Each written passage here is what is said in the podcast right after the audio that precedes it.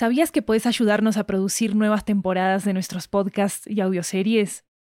En Estudio 80 ya tenemos a la venta una nueva serie de audiolibros que están basados en nuestros podcasts y que fueron producidos de manera totalmente independiente por nosotros. Tenemos audiolibros de muchos géneros, comedia romántica, terror, crímenes reales, comunicación y lingüística, comida, estilo de vida, historias de migración y mucho más.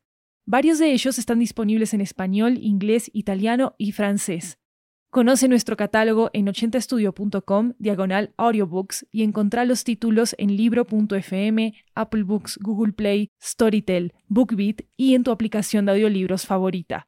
Muchas gracias por tu apoyo.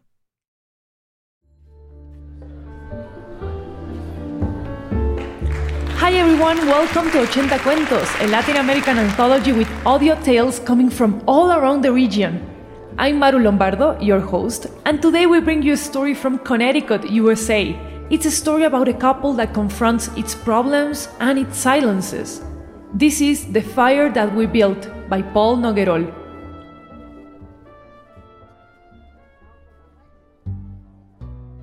Fire can create and destroy with the same ease.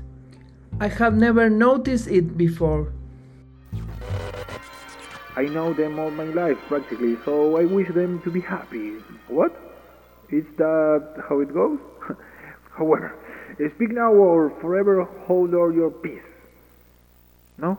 No, no, what? Then you may now kiss the bride. Oh, you really did that? Ah, that's right. I'm not a priest. I'm just your friend.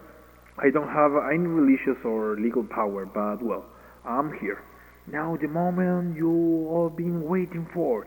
Let's eat and dance till we drop dead.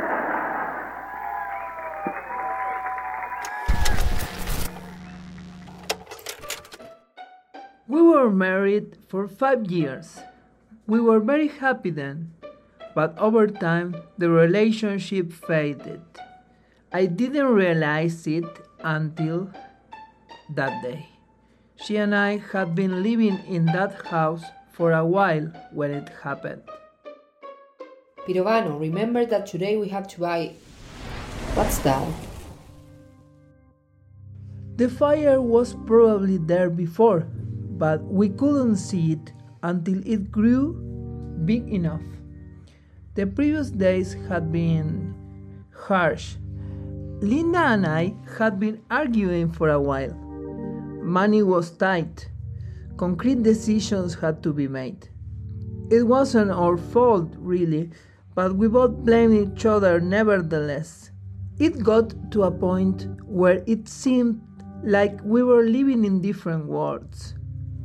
That day, we couldn't put the fire out.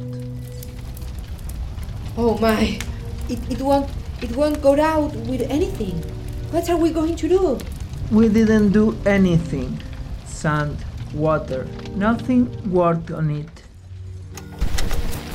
The town is shocked by the mysterious case of a fire in the department of Godoy Cruz, province of Mendoza. The fire department arrived early in the morning today, and despite several attempts, they were unable to put out the fire. A truly fascinating episode. We continue with more news. So thousands of people from all over the country congregate around the house to visit it, perform satanic rituals, or simply contemplate the mystery. Is that the fire a manifestation of the power of the devil himself? Yes, Roberto wanted to go take pictures of that house.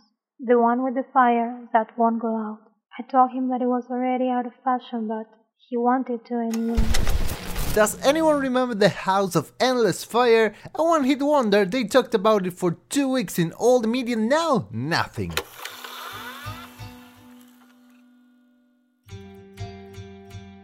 Pirovano and I still lived there during the early days of the fire. It seemed like the most logical solution. We didn't have money to get another place. But as time went by, the fire got bigger and bigger it became uncontrollable. Eventually, with all the interviews and stuff, we were able to make enough money so we finally moved to a new house. The fire embraced the house as we left it. and we felt that the house will never forgive us for what we had done to it.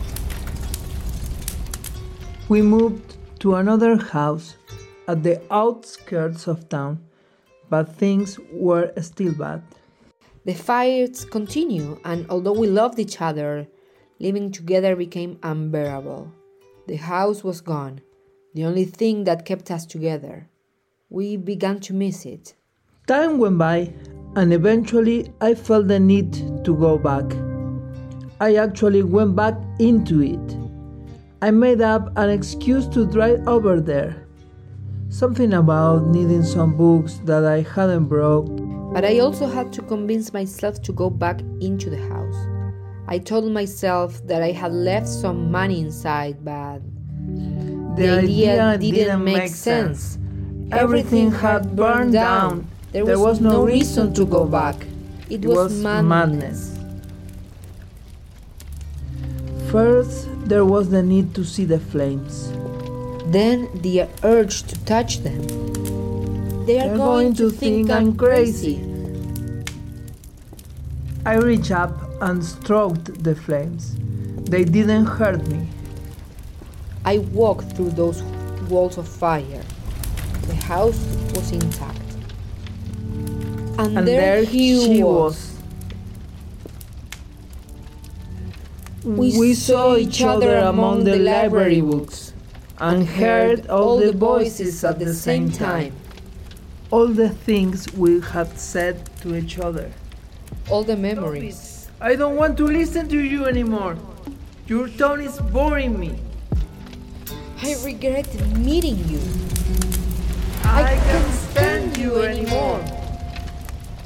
And, And right after the fire started to burn us, it, it it started to go out. Come on, everything is fine. I want you to listen to this song. Tell me if you like it.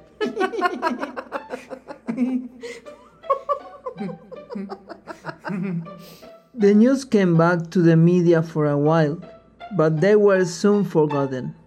The next day, we started our life together again. Of course, we still fought sometimes. When the fire was extinguished, a stain remained on the wall. Every time we see it, we think about the house and our eternal flame. And we move on. That's, That's the fire we built.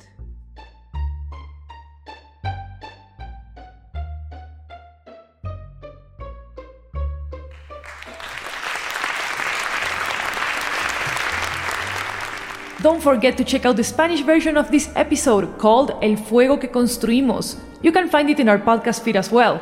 This story was created by Paul Noguerol.